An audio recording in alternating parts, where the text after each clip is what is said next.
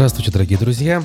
9 часов утра, 15 августа 2022 года на канале «Аспекты Башкортостан». Первый утренний эфир наступившей трудовой недели, с чем вас и поздравляю. И напоминаю, что трансляции наши ведутся в YouTube, в Одноклассниках и во Вконтакте.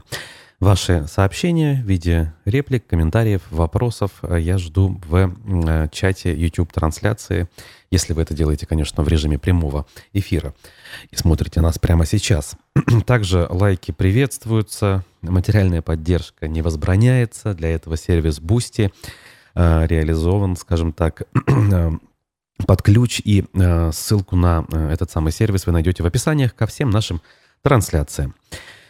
Никита Полянин за звукорежиссерским пультом. Меня зовут Руслан Валиев. И сегодня мы для начала поговорим о том, что произошло в последние дни на основе публикации республиканской прессы. Мы послушаем небольшой аудиофрагмент программы «Аспекты ЖКХ», которую мы провели в пятницу с нашим коллегой и партнером Вадимом Беляковым.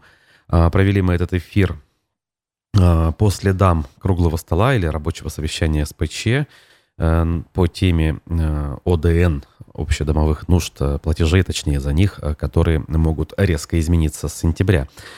Что э, нужно делать для того, чтобы все-таки не оказаться, э, как, скажем так, как бараны перед новыми воротами, да, для того, чтобы не испытать шок от резких э, повышений этих самых сумм. Вот как раз-таки об этом мы и говорили. Так что во фрагменте послушаем. Вот, также мы гостью ждем в нашей утренней программе. По видеосвязи к нам должна присоединиться директор автономной некоммерческой организации «Наследие», жительница села Урняк Э, что находится рядом с Шиханом Куштау, Рузином Мухамеджанова. А сегодня 15 августа, как я уже сказал выше, и это годовщина, да, двухлетняя годовщина начала самых э, главных событий на Шихане Куштау. Я думаю, что все прекрасно помнят, с чего все начиналось. Именно 15 числа э, защитникам, несмотря на упорное сопротивление, не удалось удержать позиции. Но, как мы знаем, что на следующий день ситуация перевернулась, но это уже было на следующий день. Так или иначе, э, чем сейчас живут э, защитники, как минимум э, часть из них, как они планируют мероприятия к годовщине этих событий, а я напомню, что представители наследия и их единомышленники все-таки запланировали на 20 число, то есть эти события еще впереди, можно будет присоединиться. Хотя надо сказать, что есть и другая точка зрения, что как бы э, это, ну, скажем так, не единственные защитники, и у других есть некое право на то, чтобы альтернативные вещи проводить. Я на этот счет высказывался еще в пятницу, повторяться не буду. В общем, обсудим это все э, в середине часа с Рузиной Мухамеджановой. Вот. А пока давайте уже переходить к содержательной части, то есть к обзору республиканской прессы. Должен начать с э, самой резонансной и печальной новости. Она печальна и сама по себе с точки зрения того, что э, погибла молодая э, женщина 32 лет. Э, но на самом деле, конечно, эта история, она еще и печальна тем, что в очередной раз подтверждает и обнажает одну из неприглядных сторон нашей жизни. Ну, сошлюсь на пруфы, да. В убийстве по части первой статьи 105 УК э, чиновницы из Белорецкого района Башкирии Дины Махьяновой обвиняют ее бывшего мужа. А сейчас на мужчину возбуждено уголовное дело, он задержан, решается вопрос об избрании ему меры пресечения в виде заключения под стражу. А, и вот э, в чем здесь, как говорится, э, важность этой истории. Для того, чтобы проиллюстрировать, я прочитаю пост из соцсети ВКонтакте главы администрации Белорецкого района Андрея Иванюты. Похоронили светлую, добрую, улыбчивую девушку, прекрасного специалиста своего дела. Ее уважали и любили все вокруг. У нее осталось э, двое сыновей, 6, 16, 13, прошу прощения, лет. 23 августа Дине исполнилось бы 32 года. С ноября прошлого года она работала в нашей команде начальником отдела администрации, руководила сельскохозяйственным направлением. Для нее это была не просто работа, она вкладывала в развитие сельского хозяйства всю душу. Очень любила Белорецкий район, мечтала вывести его на передовые позиции в республике. У Дины было много идей, некоторые из них всего за несколько месяцев она успела притворить в жизнь. Это создание новых сельскохозяйственных кооперативов, помощь фермерам, вовлечение в оборот заброшенных полей и многое другое. Дина родилась в Белорецке, окончила наш э, филиал МГТУ имени Носова, получила диплом прокатчика. 18 лет вышла замуж, немного работала менеджером в продажном по продажам в частных компаниях, с 15 по 19 год управляла фермой своего мужа. В 2019 году она приходила в администрацию на один из первых предпринимательских часов, представляла проект развития фермерского хозяйства и запомнилась всем умной, целеустремленной, уверенной в себе девушкой. В 2020 году поступила в Башкирский государственный аграрный университет. С января 2020 по ноябрь 2021 года Дина работала бухгалтером в одном из сельхоз потребительских кооперативов, а в ноябре 2021 года устроилась к нам в районную администрацию. Последние несколько месяцев Дина с детьми жили у родителей, с мужем они в разводе. Бывший муж подкараул, подкараулил ее возле дома родителей и нанес 14 ножевых ранений. Она умерла на глазах подруг. Убийца задержан. Как говорят знакомые Дины, он жестоко избивал ее много лет, угрожал смертельной расправой. Она неоднократно обращалась в полицию, но это не помогло предотвратить убийство. Дина мечтала уехать с детьми в другой город, купила в ипотеку квартиру. Приношу искренние глубокие соболезнования родным и близким Дины. Это огромная боль и утрата для нас, для всего Белорецкого района. Очень важную вещь э, отмечает глава администрации Белорецкого района Андрей Ванюта. И вот вся печаль, скажем, в этом э, предложении. Она неоднократно обращалась в полицию, но это не помогло предотвратить убийство.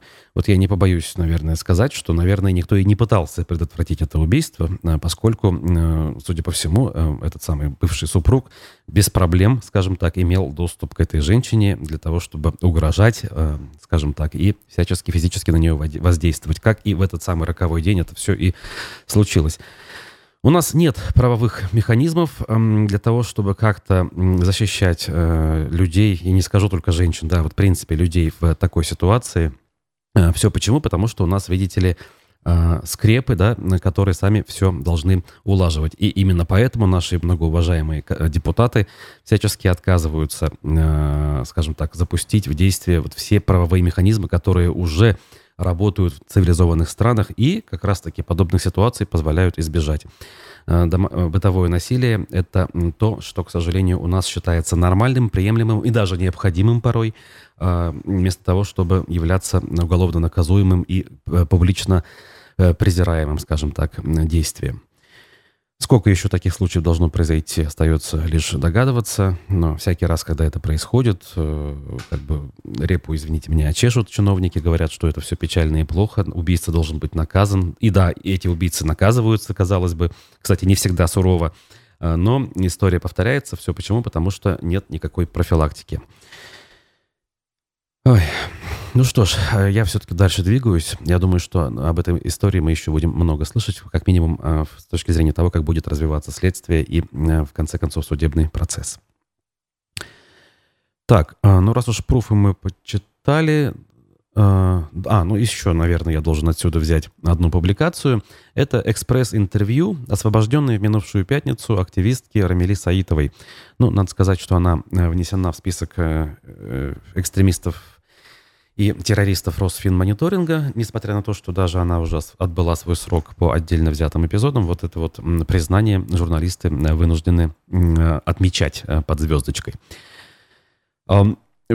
Интервью в первые минуты после освобождения, записанное у ворот колонии поселения, э, пишут пруфы. Э, любопытный момент. Э, вместо того, чтобы освободиться в 11 утра, как это принято и как это ожидали многие, э, выпустили Саитову в 6.30, и, как предполагают сами участники этого процесса, данное произошло для того, чтобы избежать лишней огласки, видимо, да, и излишнего скопления людей. Но при этом все равно встречающих было достаточно, хотя сын, с которым в результате Саитова их планировала покинуть место событий, он прибыл все-таки попозже, к 11 утра. Обо всем об этом и о том, э, каковы условия содержания не только, собственно, Саитовой, а в принципе заключенных, э, здесь в деталях рассказывается. Довольно любопытно, кстати говоря. Э, Саитова рассуждает на тему того, что очень много людей фактически невиновных, ну или почти невиновных, или как минимум невиновных настолько, чтобы находиться в тюрьме, были рядом с ней – каковы условия содержания с точки зрения сна, там, пищи, отдыха, быта и так далее. Все это важная очень информация, и э, в очередной раз она, конечно, подтверждает, что э, вот в этом направлении у нас, э, ну, прогресс, скажем так, остановился, что ли, да, где-то там на уровне, ну, пусть не середины 20 века, а может быть где-то на уровне 70-х годов, а по отдельным эпизодам можно даже и говорить, что мы где-то вообще в средние века окунаемся по некоторым нравам, скажем, и обычаям, которые царят в подобных условиях. Поэтому, если вам интересно и вы хотите э, более детально ознакомиться, почитайте. Э, это ежеминутное насилие, э, цитата Саитовой, которая вынесена в заголовок данного интервью. И при том, что она находилась в общей сложности в заключении не так долго, хотя половина, получается, как минимум всего этого срока, даже больше она провела в СИЗО, а в СИЗО еще хуже условия, как она именно утверждает в этом самом материале. Медиакурсеть обнадеживает нас с вами, ну не знаю, может быть кого-то обнадеживает, а для кого-то это просто рядовая информация, о том, что авиарейсы из Уфы в Баку и Ереван могут увеличить ну, не обещают, но могут. А, разрешение на дополнительные рейсы получили две авиакомпании. Дополнительно, получается, Red Wings значит, эм, может теперь летать из Уфы в Баку и Ереван. Также в столице Азербайджана и Армении будут отправляться 4 э, рейса в неделю от Red Wings. Вау. Помимо этого, разрешение на дополнительные рейсы в Ереван получила авиакомпания UTR. Они будут, будут увеличены с 3 до 7 раз в неделю.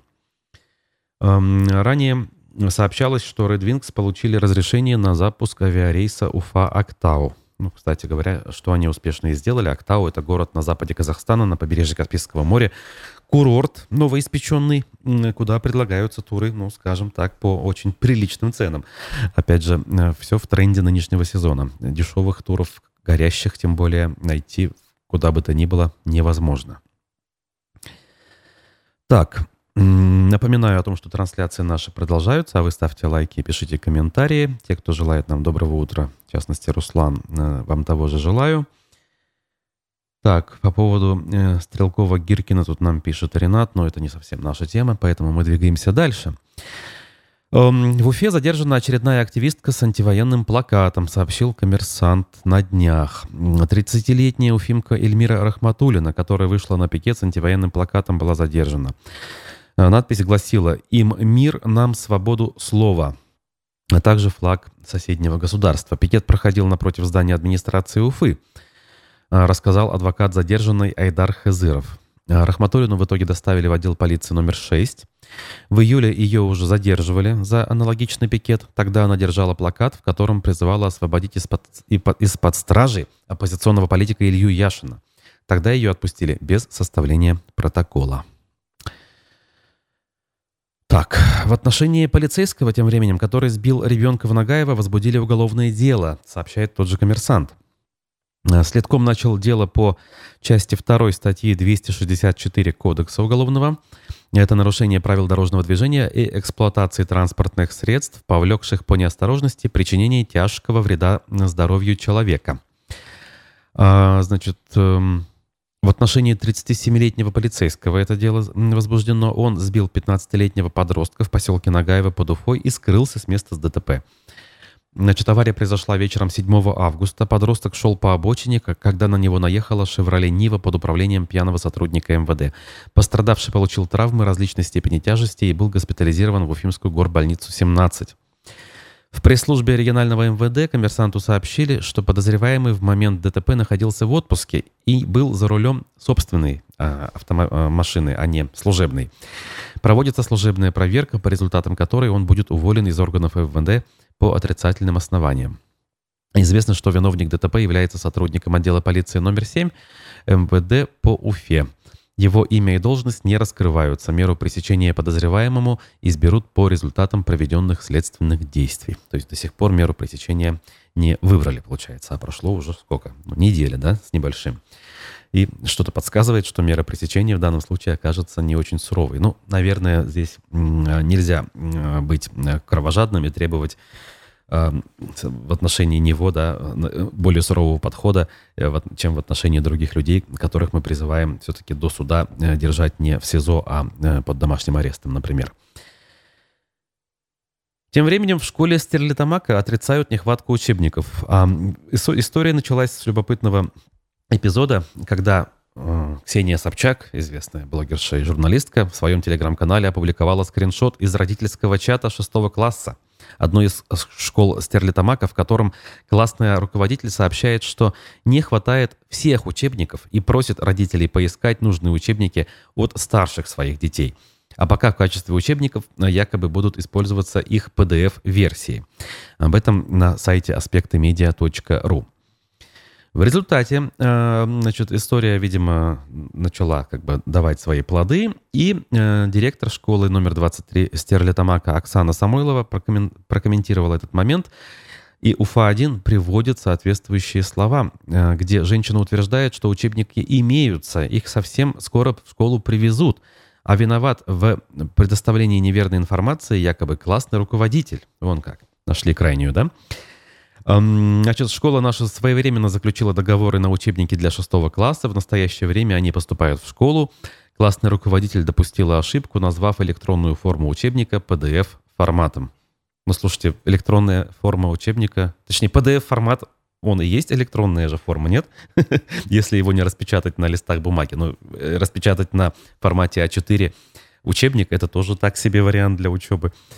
Что-то здесь явно нечисто, и уж э, крайне то, что оказывается классная руководительница, то, тоже неспроста. К сожалению, у нас так э, принято, и именно поэтому э, не то, что классные руководители, да все там во всех школах, включая заместителей директора, вот ходят, поджав хвост и не имея возможности хоть как-то высказать свое мнение потребовать реализации прав учеников на качественное образование, а своих прав, там, я не знаю, на более-менее, а, не знаю, независимую, что ли, какую-то политику, в том числе в ходе выборов, кстати говоря, это происходит с учителями.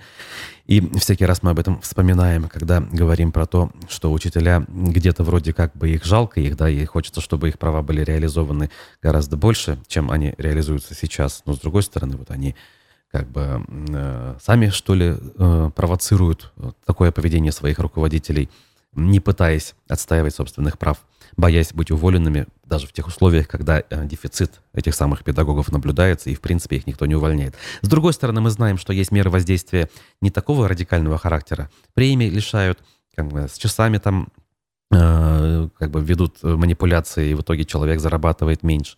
Понятно, все это есть. Нельзя легко сказать, что да, как бы боритесь за свои права, и у вас все будет хорошо непременно. Есть проблемы, есть с этим э, сложности. И тут, наверное, э, отдельно взятого учителя, рядового сотрудника школы винить нельзя. Тут вся система, в общем-то, виновата. Так, э, одну секунду. Должен ответить. Так, все готово. А мы двигаемся дальше. Вице-спикер башкирского парламента Рустем Ахмадинуров сообщил, что за три месяца удалось трудоустроить треть переселенцев из ДНР и ЛНР, которые у нас оказались в Башкирии. В Уфе прошло первое заседание рабочей группы по оказанию помощи эвакуированным в Башкирии жителям э, ДНР и ЛНР. К нам приехало порядка 1100 вынужденных переселенцев. Около 700 из них размещены в местах временного содержания, сообщил э, Толкачев, спикер Госсобрания. Много детей, поэтому в числе первоочередных задач обеспечить возможность их обучения и воспитания. Буквально две недели остается до начала учебного года. Необходимы учебники, констовары, форма. Все дети должны быть устроены в школы и детсады. По словам Толкачева, непростая задача трудоустройства эвакуированных, хотя среди приехавших немало квалифицированных кадров с высшим образованием. Зачастую предлагаемые им вакансии оказываются невостребованными из-за отсутствия документов, подтверждающих их образование и квалификацию. Вынужденные переселенцы в республике находятся уже более трех месяцев. За это время удалось трудоустроить около трети, отметил вице-спикер Ахмадинуров. Волонтерами и спонсорами оказывается помощь, но она поступает неравномерно, поэтому людям нужна работа.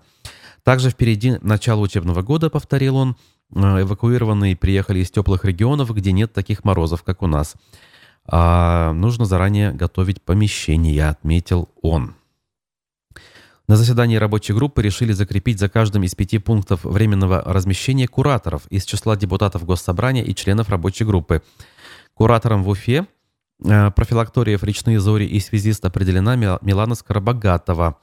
Депутат Госсобрания в Стерлитамаке, это санаторий профилакторий «Березка», Владимир Нагорный. В Салавате э, Вячеслав Рябов, депутат от ЛДПР.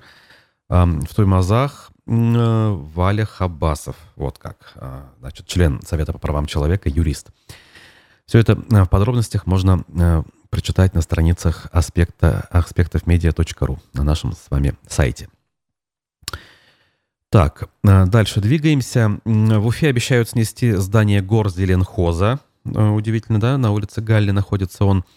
Уфа-1 об этом сообщает. Оказывается, э, проектом планировки э, и межевания территории квартала, ограниченного улицами Зорги, Галле, Большой Гражданской, э, вновь проектируемой улицей, значит, на месте горзеленхоза предусмотрено формирование земельного участка под размещение школы, сообщили в администрации города. Вон как.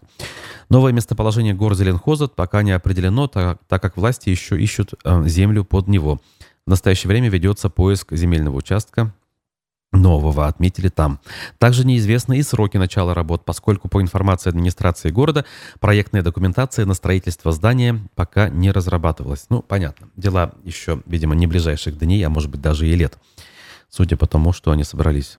Так, про Зеленхоз мы закончили. Э, еще одна любопытная публикация выходных из Уфы-1. Э, Тюремный лагерь, жилой район и промзона. Что сейчас происходит? С Новоалександровкой в Уфе. Задались вопросом наши коллеги и сделали очередной фоторепортаж. Уфа полна загадочных мест, пишут наши коллеги, но зачастую по современности, в современности они находятся вдали от глаз обычного жителя. Так обстоят дела с поселком Новоалександровка на самой окраине башкирской столицы. Когда-то это было живое место, но сейчас оно наполовину заброшено. Значит, э, поселение на месте Новоалександровки известно давно, однако активное освоение земель началось в период сталинских репрессий, пишут э, коллеги. Некоторые источники указывают, что в 30-х годах территорию присоединили к Уфе, но не для обычных людей. Здесь организовали режимную зону, которую местные знают как «пятый лагерь». Заключенные под охраной строили нефтеперерабатывающие и химические производства. В 40-х годах Новоалександровку использовали для содержания пленных, э, которые также выполняли здесь строительные работы. С началом оттепели в Советском Союзе здешние режимные объекты закрыли.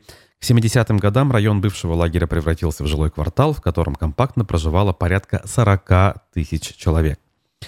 Но, однако, дальше, когда начались э, все-таки процессы, связанные с экологией, стали признавать, что как бы, в сложных экологических условиях людям жить нельзя, э, плюс фенольная катастрофа 90-го года, в конце концов, большая часть Новой Александровки была расселена, и дома находились э, реально в запустении. Хотя со временем жизнь туда стала возвращаться в виде офисов, бизнеса и даже э, проживания. И вот целый ряд фотографий о том, как это все выглядит, довольно любопытные, мне, кажется, могут быть для тех, особенно кто в тех краях не бывает, в принципе, никогда. А у нас в Уфе частенько э, местные жители за пределы своего района не выбираются годами, а то и всю жизнь некоторые утверждают, что у нас есть жители там Черниковки, которые там в центре никогда не были. Для меня, конечно, это кажется удивительным, но, возможно, это правда. Вот, а, значит, э, фотогалерея Уфы-1 была выше. Ну и немножко спортивных новостей со страниц Башинформа, что ли. Салават Юлаев, наш хоккейный клуб, одержал победу на Кубке Республики Башкортостан. Э, обыграл Череповецкую Северсталь в третьем заключительном матче предсезонного турнира турнира, который теперь называется Кубок Республики Башкортостан. А когда-то он назывался Кубок Президента Республики Башкортостан. Это было еще при Рахимове и раннем Хамитове. Значит, эм, подробности игры тут указываются, но почему вообще для меня это стало любопытным? Э, Салават Юлаев впервые, наверное, в истории, что ли, решил кардинально сменить цвет своей формы, как минимум один из вариантов. И э, в красном, значит, э, обмундировании игроки были, судя по фотографиям, что для меня лично явилось удивительным. Возможно, преданные болельщики, те, кто следят за новостями, знают причину этого э, явления. Может быть, это всего лишь временный эксперимент в рамках предсезонного турнира, а в процессе сезона все будет как обычно. Но если не будет как обычно, то а как же наши устоявшиеся, скажем, э, явления, такие как зеленое дерби? Тут уже совершенно другая история. хоккеисты Салавата Юлаева выглядят на снимках как хоккеисты ЦСКА того же, да, э, красно-белые, или Спартака, может быть, даже в, чем-то. Уж не знаю, чем это продиктовано, но мы должны с вами э, сейчас сделать небольшую паузу.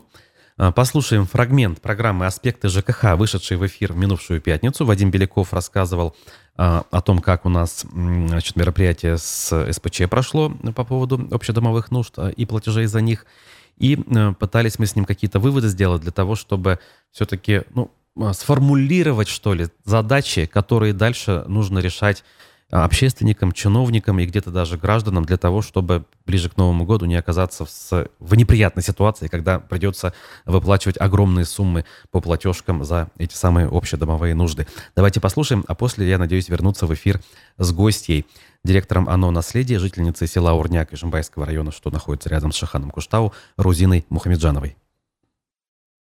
Мероприятие, ну, спасибо, что организовали. Очень хорошо, что как минимум с двумя вопросами согласились, и может быть там что-то сдвинется. Первый вопрос.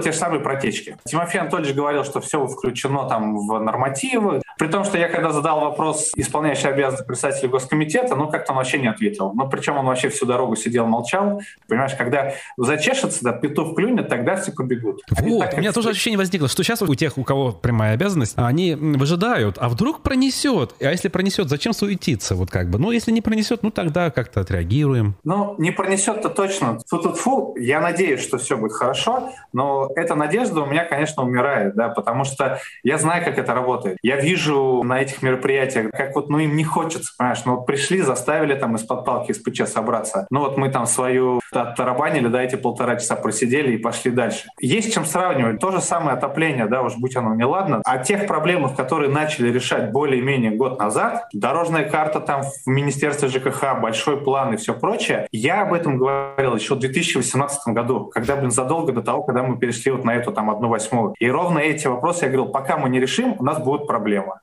Все кивали головами, все говорили «да-да-да». В том же СПЧ собирали там вот только-только начинался этот отопительный сезон первый. Я же говорил, что у нас проблемы с площадями, со сверками площадей, когда неправильно считают, из-за этого жители переплачивают. На том же совещании те же самые представители МинЖХ говорили «нет такой проблемы, вы что-то придумываете». А в итоге, когда план по составили, мероприятие провели, оказалось, что 20% Уфы, 20% жилых домов Уфы, оказывается, эти проблемы есть. Одна пятая. За счет вот этих исправлений платежей жителям удалось там меньше заплатить, по-моему, там 35 миллионов рублей, что ли. Но если это для Минжикха не проблема в части жителей, то ну, я не знаю, какого масштаба должны быть проблемы. И вот так вот по зернышку, по зернышку, если все это решать, можно очень много проблем снять изначально. Профилактикой надо заниматься. А вот этого я не вижу. Кто будет отвечать за протечки? Ну, за те моменты, на которые повлиять жители не смогут. Вижу, что да, согласились, хотя попытки были там со стороны администрации, что вроде все отрегламентировано, все зарегулировано. В законодательстве написано. Когда я попросил сказать, где это написано, ну, ответа не получил претензия, да, и одна из к этим протоколам, которые сейчас распространяет, что другие важные для жителей моменты в эти протоколы не включают. Сейчас, я надеюсь, они там какую-то паузу возьмут и подумают, да, как этот момент проработать, когда управляющая компания будет нести ответственность за то, что по ее вине могут быть увеличены суммы за ОДН у жителей. Это первый момент, который, ну, скажем так, согласились, да, и приняли, несмотря на то, что на самом деле я еще два месяца назад об этом писал в ту же самую администрацию и просил, и ребята, я говорю, вот, давайте что-то делать. А в ответ прислали, ваши предложения там будут учтены, там, в зависимости от того, там, хорошие они или плохие. Все, точка. Окей, а, второй вопрос. Это вот э, прозрачность, понимание у жителям, за что они платят. Да? То есть завтра им начислят вместо 5 рублей там, 25 рублей. Сумма не такая большая, как в части отопления, да? но она будет непонятна жителям с самого начала. Да? Вопрос корректности и проверки этих платежей со стороны жителей, с ним как минимум тоже согласились, да? потому что сейчас Максим Георгиевич э, предлагает тоже хорошие, разумные вещи. Говорил, ну окей, это же управляющая компания начисление делает по УДН. Да. Управляющая компания должна жителям обосновать сумму. Согласны? Согласны. А управляющая компания откуда эти цифры. У них нет данных по индивидуальным приборам учета. Ну, потому что мы на прямых договорах, и все эти данные отправляем ресурсникам. Ну, окей, значит, э, ресурсники дадут эти, эти данные, если управляющая компания попросит. А дадут или нет, я не знаю. А какая-то управляющая компания не попросит. Да, но может она не клиентоориентированная, и без разницы. Ну, то есть мы опять оставляем э, пространство для маневра, для разного способа ну, там, ухищрений или невыполнения обязательств для жителей. И вот мне непонятно, почему до сих пор в законодательстве, как минимум, это не прописано раз, или как минимум наши а, те же самые органы власти не соберут стороны, ресурсники, управляющие компании и прочее, да, и хотя бы не сделают между собой там некое соглашение. Что 25 числа, например, жители все передали показания, общедомовой прибор сняли, значит, 26 ресурсник должен управляющей компанию передать эти данные. Не надо ждать запроса, заниматься вот этой там эпистолярным жанром, перепиской, да, и плодить там макулатуру. Передали данные, данные. А 27 числа, например, управляющая компания где-то их вывесила. Мне тоже непонятно, вот в этой части было мнение надзорных органов, да, и жилнадзора, и министерства. Ну, то есть они, видимо, снова ждут, да, когда жители массово будут э, обращаться к ним с претензиями, и тогда что-то начнется. Я очень надеюсь, что там от СПЧ будет вот, ну, по результатам некий там протокол, который будет отправлен да, в эти органы. Очень хочу, чтобы все-таки они сказали, что они будут делать по тем пунктам, про которые мы обсуждали, и с чем они, может быть, согласны. Если не согласны, пусть скажут, да, это не проблема, и давайте не будем здесь да, чесать, потому что не чешется. Но хочется обратной связи, которой пока не видно. Жители, да, выступали, то есть это же тоже не только я там один, да, опять говорил, действительно, там были там комы, которые тоже свои проблемы созвучные, да, с тем, что мы сейчас обсуждаем, они ровно об этом же и говорили. Столкнемся с непониманием и с тем, как мы ну, не знаем, за что, как и будет платить. Хочется этого избежать. Желание от иных инстанций, чтобы мы этого избежали, пока не видно. Такие и хорошие, и не очень результаты этого мероприятия. Э, ну что ж, это был фрагмент э, программы «Аспекты ЖКХ» с Вадимом Беляковым, с которым мы в пятницу подводили итоги круглого стола. Э, полная версия найдется у нас во всех соцсетях, на сайте аспектымедиа.ру, а также в формате аудиоподкастов на площадках Apple подкастов, Google подкастов и далее по списку. Ссылки найдутся в телеграм-канале в закрепленном сообщении. Вот, а, забегая сразу вперед, проанонсирую, что сегодня в 15 часов в аспектах мнений мы ждем а, в гости социолога Арсена Нуриджанова. Готовьте свои, а, как говорится, приемники, мобильные устройства, точнее, и свои вопросы. А пока мы будем переходить к нашей второй части – и созваниваться с гостьей, с которой, к сожалению, не получится у нас устроить э, видео разговор, хотя планировался. Но хотя бы с помощью телефонной связи я надеюсь поговорить с Рузиной Мухамеджановой, директором автономной некоммерческой организации «Наследие», жительницей э, села Урняк в Ишимбайском районе, одной из защитниц Куштау, которую сразу хочу э, поздравить с двухлетней годовщиной событий на Куштау. Рузина, доброе утро. Доброе утро, спасибо огромное. Вас тоже поздравляю всех. Спасибо. А, скажите, пожалуйста, вот два года позади, а, с чем мы с вами пришли вот а, к этой дате? А, можно ли сказать, что а, все, что тогда произошло, оно имело исключительно позитивный исход, и вот время подтвердило, скажем, да, Э, позитивность этого самого исхода? Или все-таки спустя э, этот период мы можем сказать, что да, ключевой вопрос вроде как решили, э, как минимум отложили, но все-таки остаются некие сомнения по поводу будущего? Сомнения, конечно, остаются.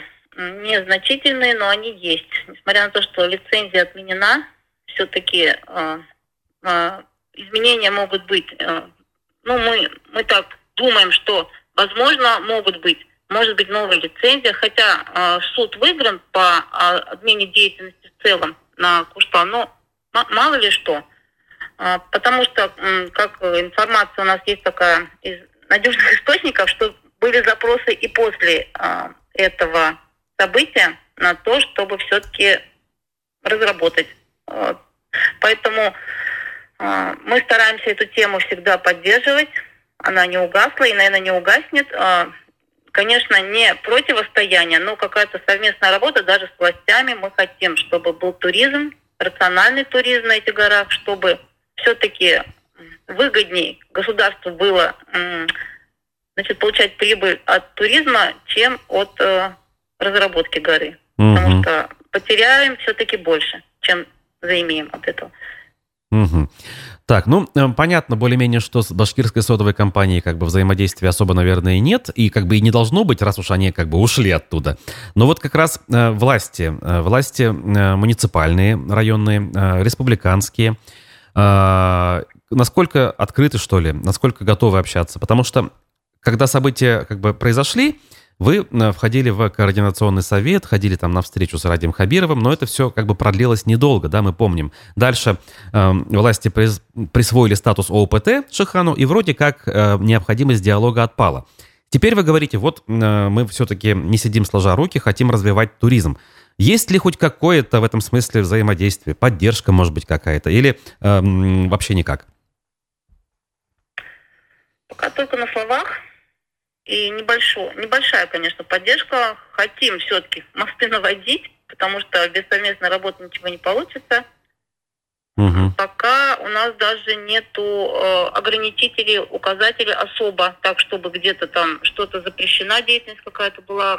Ну, потому что нарушений много происходит, и приходится нам в частном порядке вот, вылавливать автомобилистов, мотоциклистов, которые в нарушении закона по горе ездят, или там другие какие-то происшествия происходят. А как вы с, с ними, э, я не знаю, взаимодействуете? Увидели вы, предположим, нарушителя, как вот вы, обычные граждане, можете его, я не знаю, оттуда выгнать?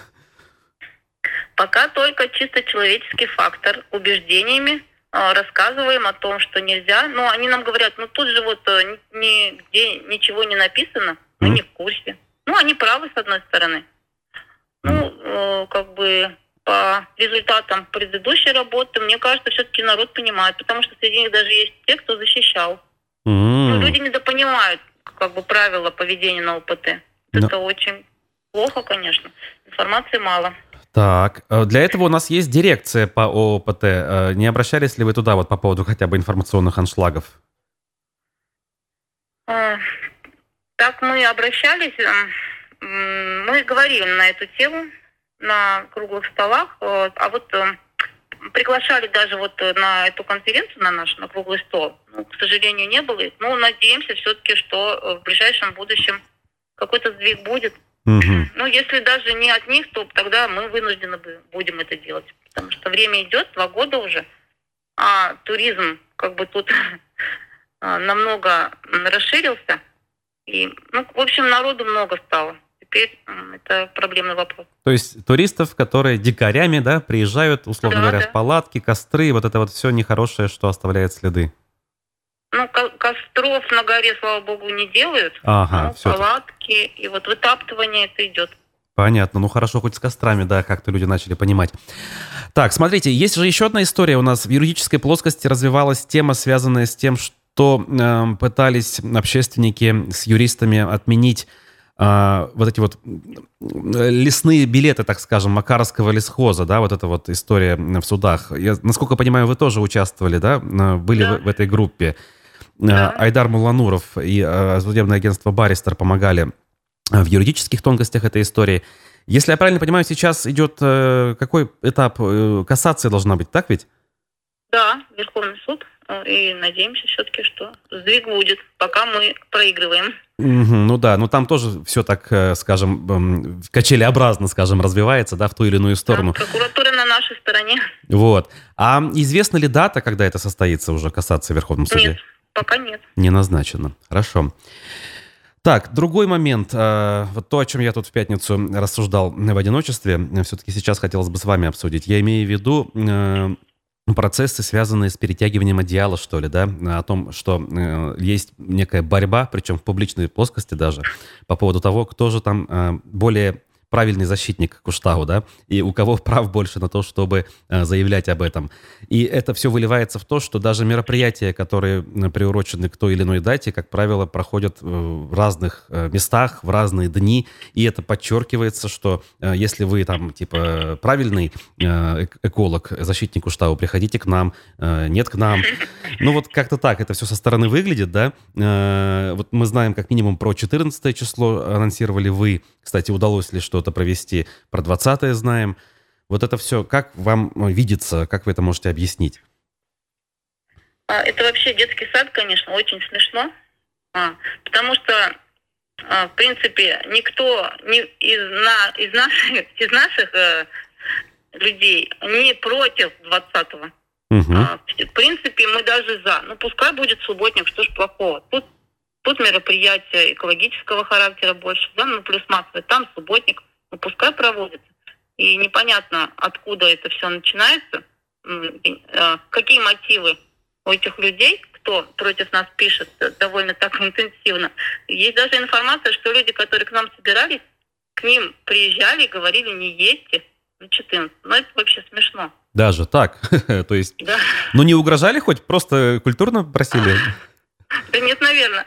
Наверное, ресурса такого нет, чтобы угрожать. Ага. Так, ну, кстати говоря, в итоге 14 числа удалось ли провести что-то? Да, да. Очень э, хорошее мероприятие прошло, позитивное. Значит, э, доктор химических наук выступал на нашем круглом столе Сафаров. Так. Поднимал вопросы э, загрязнения э, белой, экологии в целом, БСК. Угу. Призывал к тому, чтобы народ все-таки был активным, чтобы боролся за то, что в какой среде он живет. А, участвовали а, экологи с Москвы, это значит, э, руководитель экологической платформы «Эковики», довольно известная, которая объединяет экологов России.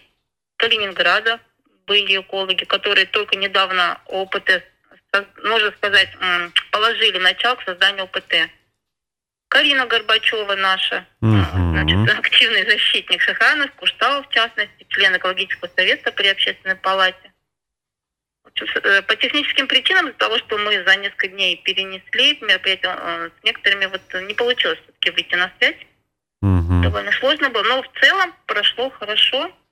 Значит, То есть без, без инцидентов никто провокации не устраивал, все тихо, спокойно? Нет, нет, нет. Мы даже решили, что по происшествии э, стола мы сделаем резолюцию, объединившись с защитниками Э, других вот регионов и вынесем какие-то изменения, которые бы положительно повлияли на э, работу опыты. Потому что сейчас такая тенденция идет, что туризм увеличивается и поток туристический. Угу. И, конечно же, деградация особо охраняемых природных территорий и некоторые законы, положения, они очень так как бы двоякие.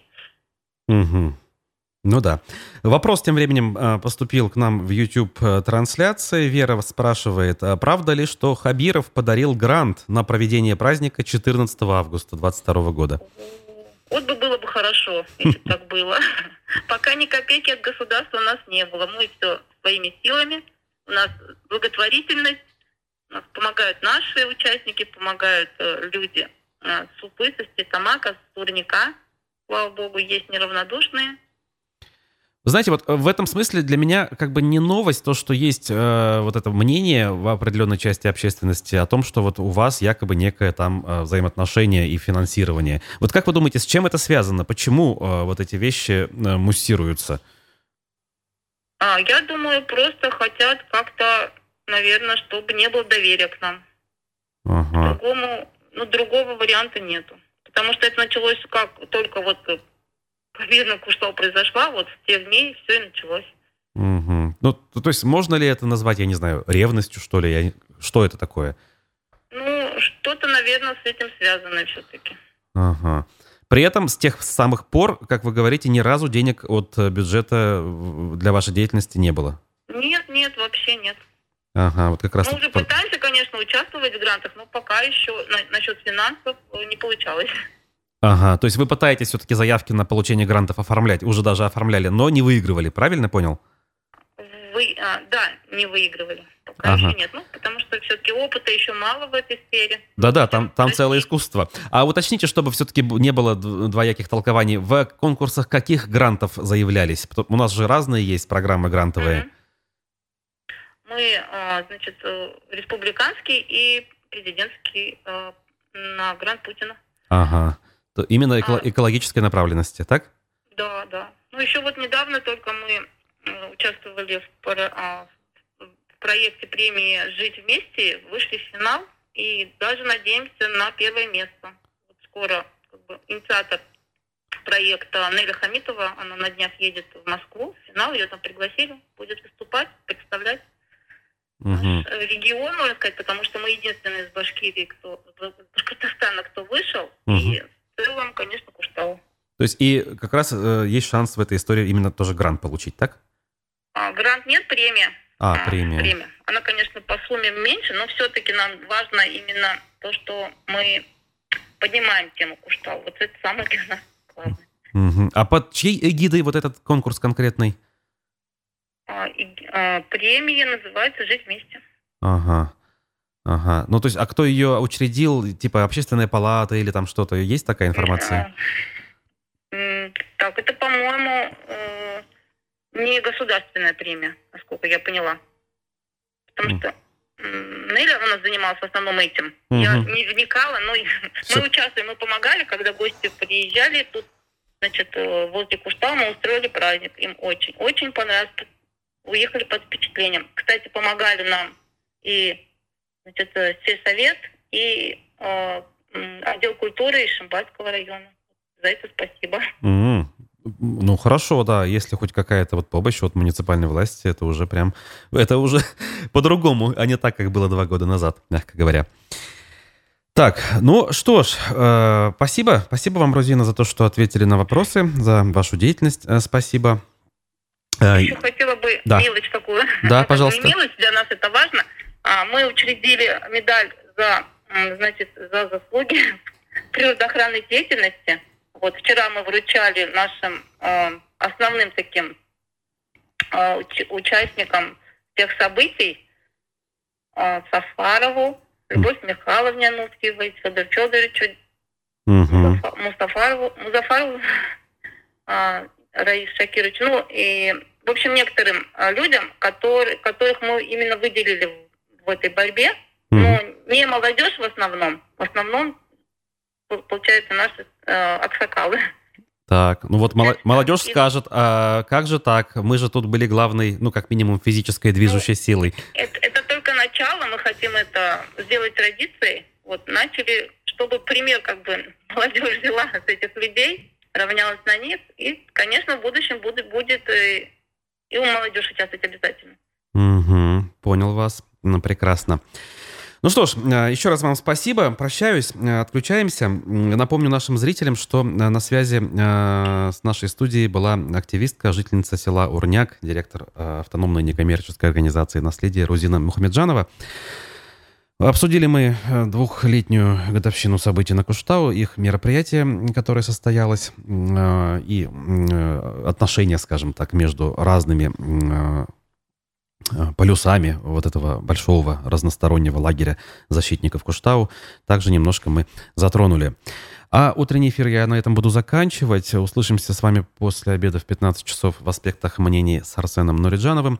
Зовут меня Руслан Валиев. Никита Полянин за звукорежиссерским пультом помогал обеспечивать данный эфир. Хорошего дня, хорошей трудовой недели. До свидания.